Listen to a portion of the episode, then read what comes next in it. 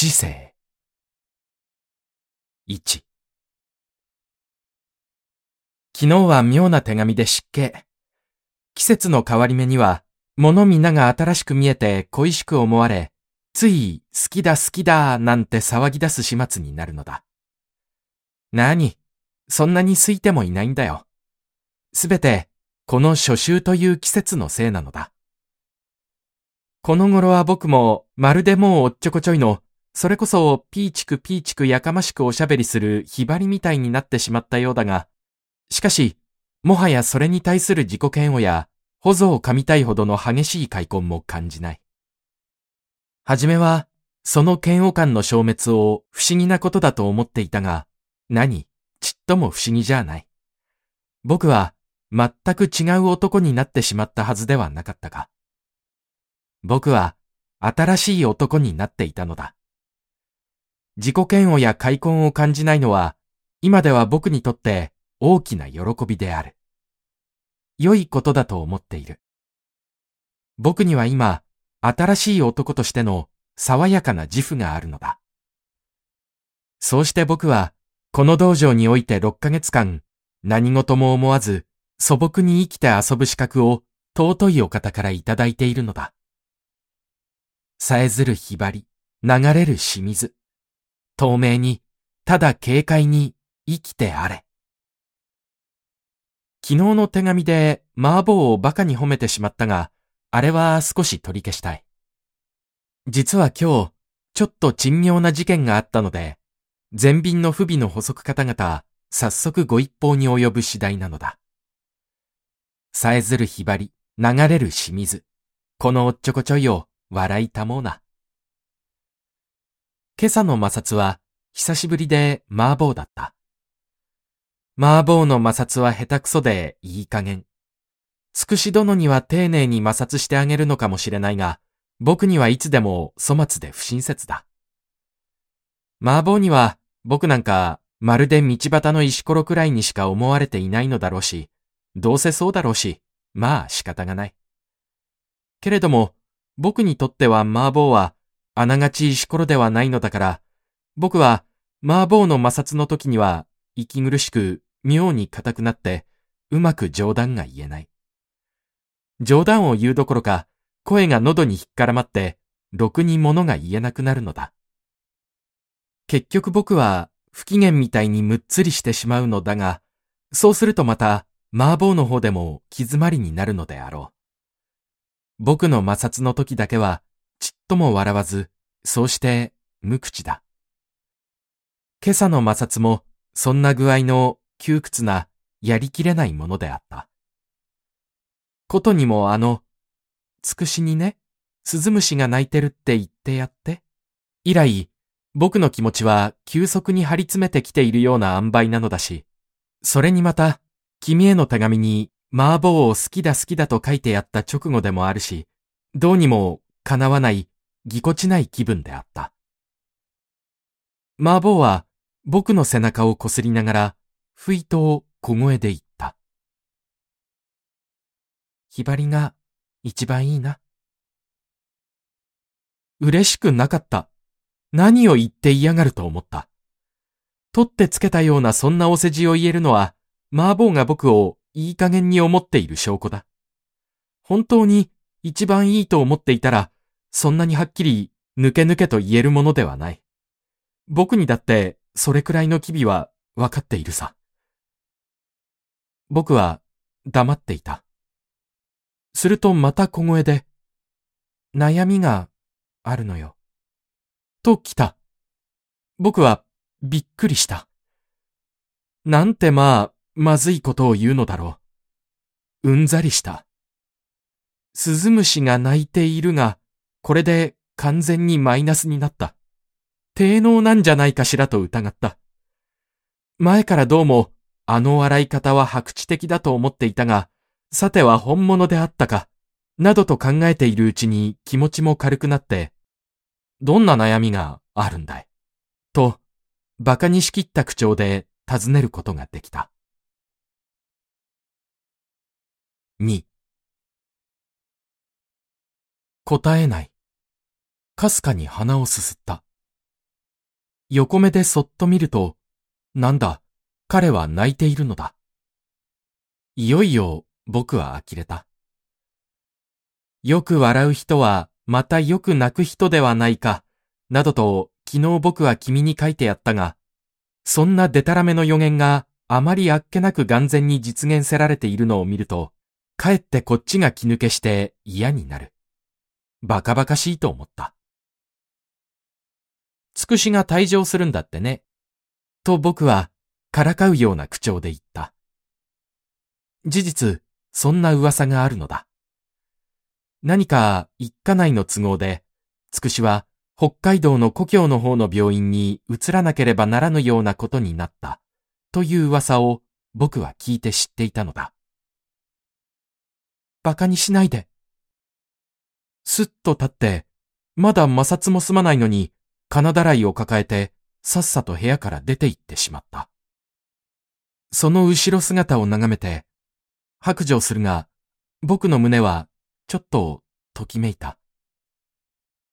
まさか、僕のことで悩んでいる、などとはいくらうぬぼれても考えられやしないけれど、しかし、あんなに陽気な麻婆が、いやしくも、一個の男子の前で意味ありげに泣いてみせて、そうして怒ってすっと立っていったというのは、あるいは重大なことなのかもしれない。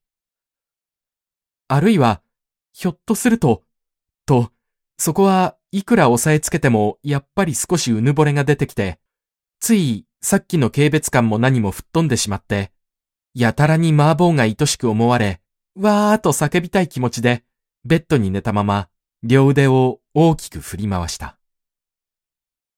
けれども、何ということもなかった。麻婆の涙の意味がすぐに分かった。お隣の越後獅子の摩擦をしていた金トトが、その時、ことも投げに僕に教えたのだ。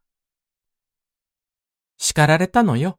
あんまり調子に乗って騒ぐので、夕べ、竹さんに言われたのよ。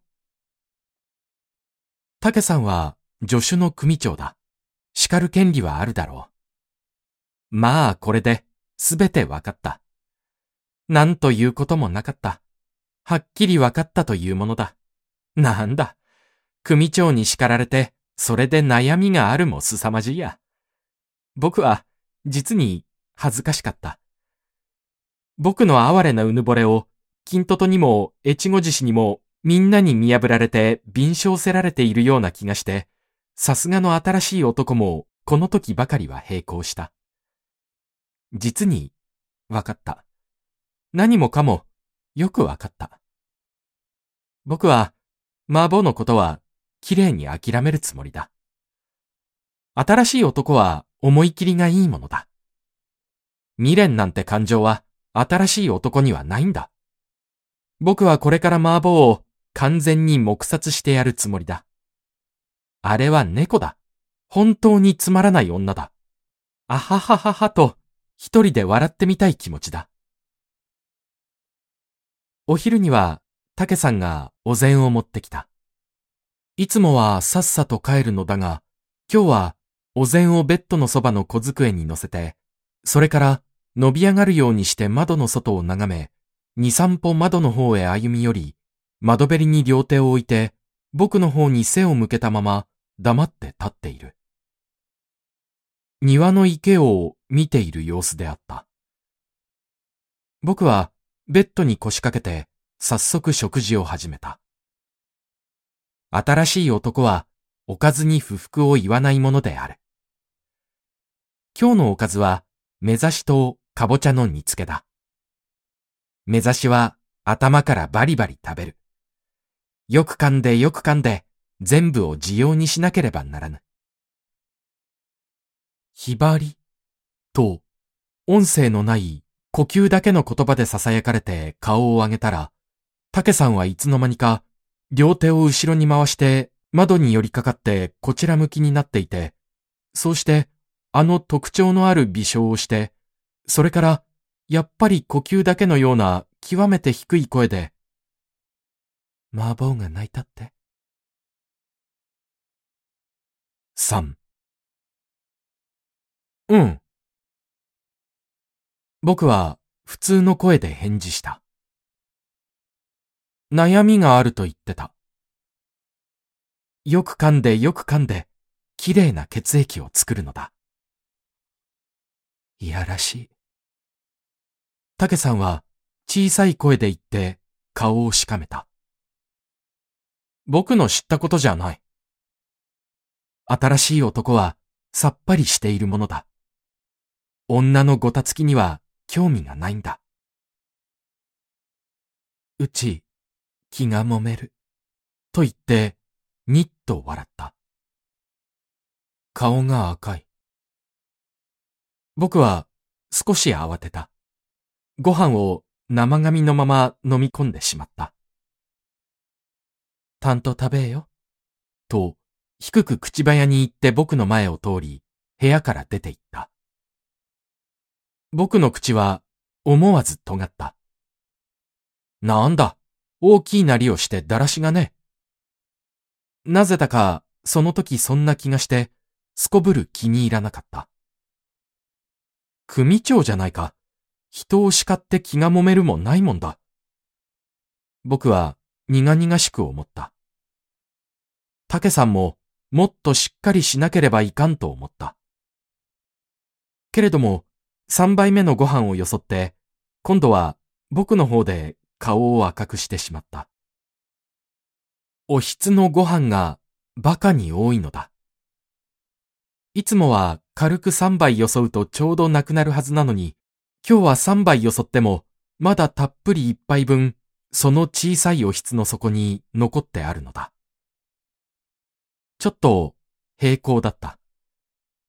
僕は、このような種類の親切は好かない。親切の形式がひどく古い。僕だけが他の人より一杯余計に食べたとて、ちっとも僕は楽しくもないし、また、美味しいとも感じない。美味しくないご飯は、血にも肉にもなりはしない。何にもならん。無駄なことだ。越後獅子の口真似をして言うならば、竹さんの母親は、恐ろしく旧式の人に違いない。僕はいつものように軽く三杯食べただけで、後のひいきの一杯分はそのままおひつに残した。しばらくして竹さんが何事もなかったような澄ました顔をしてお膳を下げに来たとき、僕は軽い口調で言ってやった。ご飯を残したよ。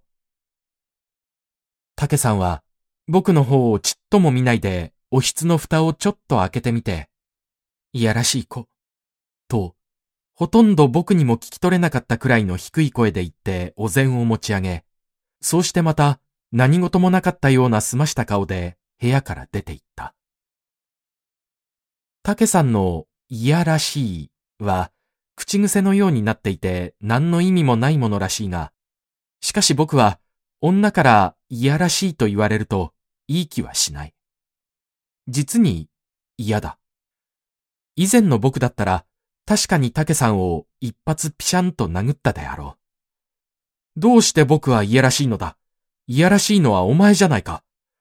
昔は女中が、ひいきのでっちの茶碗にご飯をこっそり押し込んでよそってやったものだそうだが、なんとも無知ないやらしい愛情だ。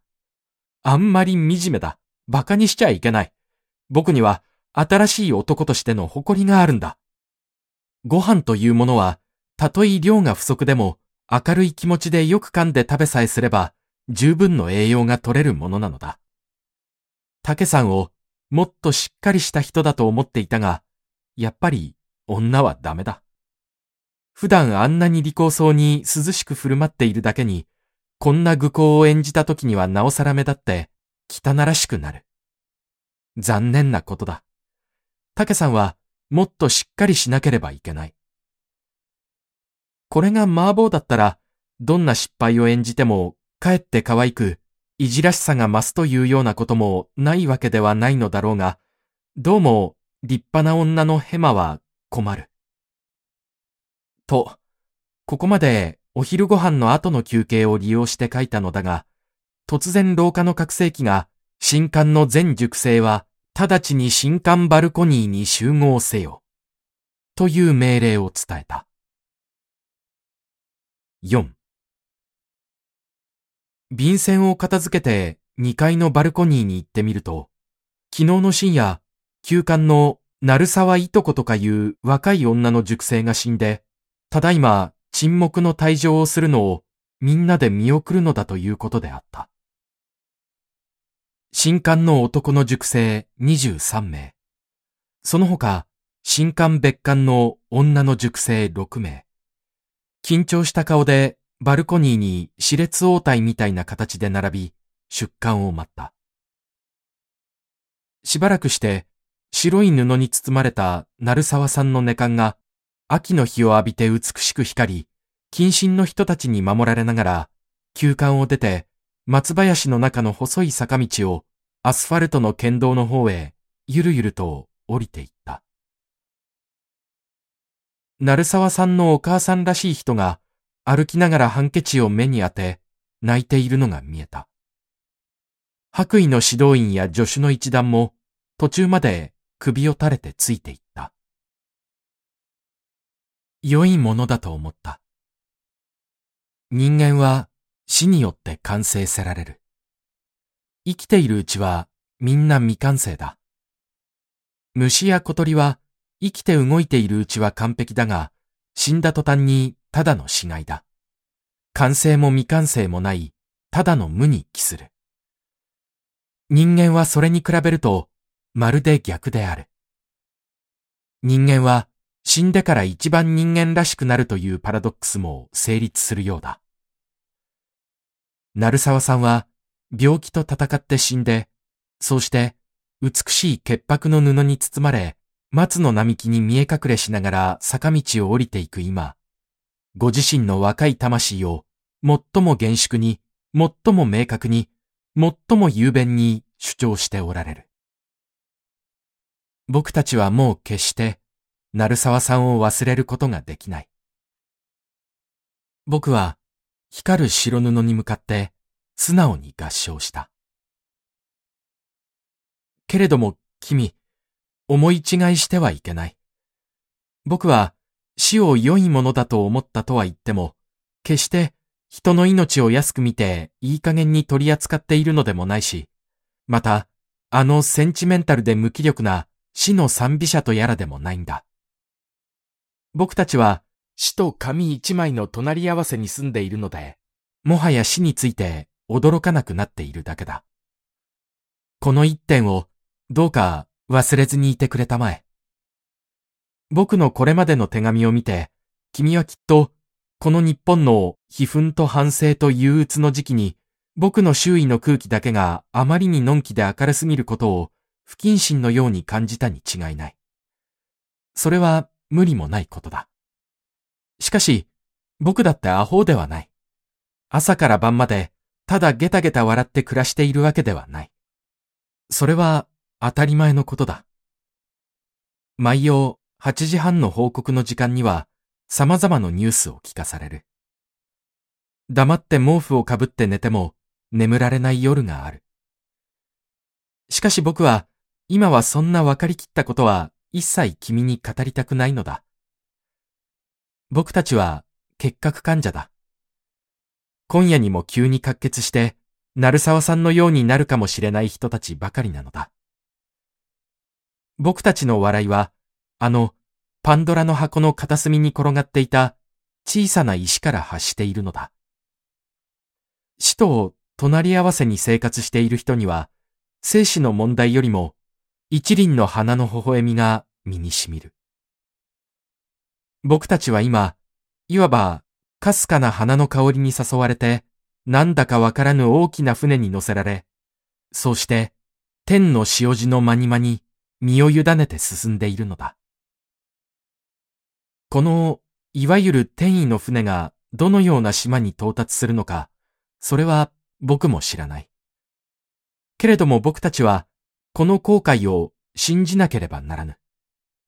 死ぬのか生きるのか、それはもう人間の幸不幸を決する鍵ではないような気さえしてきたのだ。死者は完成せられ、聖者は出版の船のデッキに立って、それに手を合わせる。船は、スルスル岸壁から離れる。死は、良いものだ。それはもう、熟練の航海者の余裕にも似ていないか。新しい男には、市政に関する干渉はないんだ。9月8日